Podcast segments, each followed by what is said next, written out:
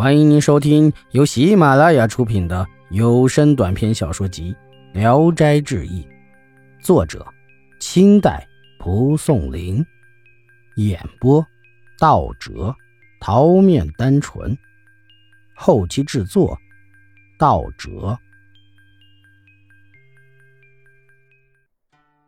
不一会儿，狼生跟在师傅身后进了门，师傅当着贾凤志的面用棍子打了狼生。随后便叫他把贾凤志赶出去，狼神也只好领着贾凤志从矮墙上出去了，说道：“我对您的期望有点过分了，未免太激进了。没想到你的情缘未断，连累我也挨了责打。你从这里暂且回去吧，我们以后再见的日子不远了。”说完，为他指明了回家的路，两人于是拱手而别。贾凤志在山上俯视自己的村子，原来就在眼前，心想妻子不小，走得慢，一定还在半路上。他急奔了一里多路，已经到了家门口，只见房屋院墙破败不堪，不是原来的老样子了。村里的老人小孩竟然没有一个认识的，心里啊这才感到惊异。忽然想起汉朝的刘晨。阮赵二人预先后从天台上返回家园时所见情景和今天的模样非常相似。他没敢再进家门，就在对门坐下休息。过了很久，有个老翁拖着根拐杖从里面出来。贾凤志向他拱手行礼，问道：“哎，贾凤志家在哪儿？”老翁指着贾宅就说：“哎这就是啊，莫非您要问那桩奇事吗？我全都知道。”相传呐，这位贾公当时听说自己考中了举人，就逃走了。走的时候，他的儿子才七八岁。后来到了十四五岁的时候啊，贾夫人忽然又大睡不醒。儿子在世的时候啊，冷了热了还能够为母亲换换衣服。等到儿子死了，两个孙子很穷，房子也拆毁了，只好用木头扎了架子。盖上点草毡子，给贾夫人遮风避雨。一个月前，贾夫人忽然醒过来，屈指一算，已经一百多年了。远近的人听说这件奇事都来寻访观看，近几天的人才少了点贾凤志听说后恍然大悟，说：“老翁有所不知啊，贾凤志就是我呀。”老翁大惊，急忙走去告诉贾家的人。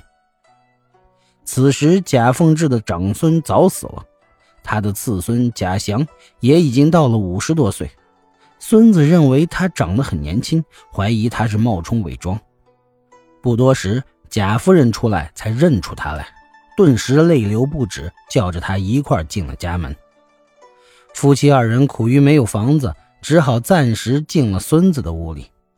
一时，男女老幼跑来挤满了一屋，都是贾凤志的曾孙、玄孙辈，大都粗俗无知。长孙媳妇吴氏买酒，并准备了粗茶淡饭招待他们，又叫小儿子贾稿和媳妇儿同自己共住一屋，倒出房子清理干净，让祖父母去住。贾凤志住进了为他准备的房子，里面烟熏火燎的气味，再加上小孩子的尿味，实在难闻。住了几天，他悔恨的不得了。两个孙子家分别轮换着供给他们吃喝，饭菜做的很不对胃口。村里人因为贾凤志百年新规，天天请他去喝酒。然而贾夫人却经常吃不上饱饭。长孙媳妇吴氏是读书人家的女儿，很懂得规训家规，对祖父母一直很孝顺。而次孙贾祥家里送的饭菜却越来越少。有时得呼喊着才给他们送一点来。贾凤志很生气，就带着夫人离开这里，到东村设帐教学去了。他常对夫人说：“这次回家我非常后悔，但是已经来不及了，不得已只好再重操旧业。倘若心里不再感到羞愧的话，想要富贵也并不是难事过了一年多。长孙媳妇吴氏还时时给他们送些东西来，而次孙贾祥父子竟然和他们断绝了来往。这一年，贾凤志考中了秀才，县令很看重他的文采，便厚厚的赠送钱财资助他。从此家里稍微富裕了起来。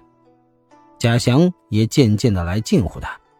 贾凤志把他叫进来，算了算过去用他的饭钱，拿出银子偿还了他，并呵斥他离开，永不来往。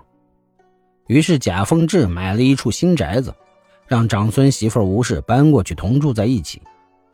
吴氏有两个儿子，大儿子在家留守就业，小儿子贾镐很聪明，贾凤志便教他和自己的学生们在一起读书。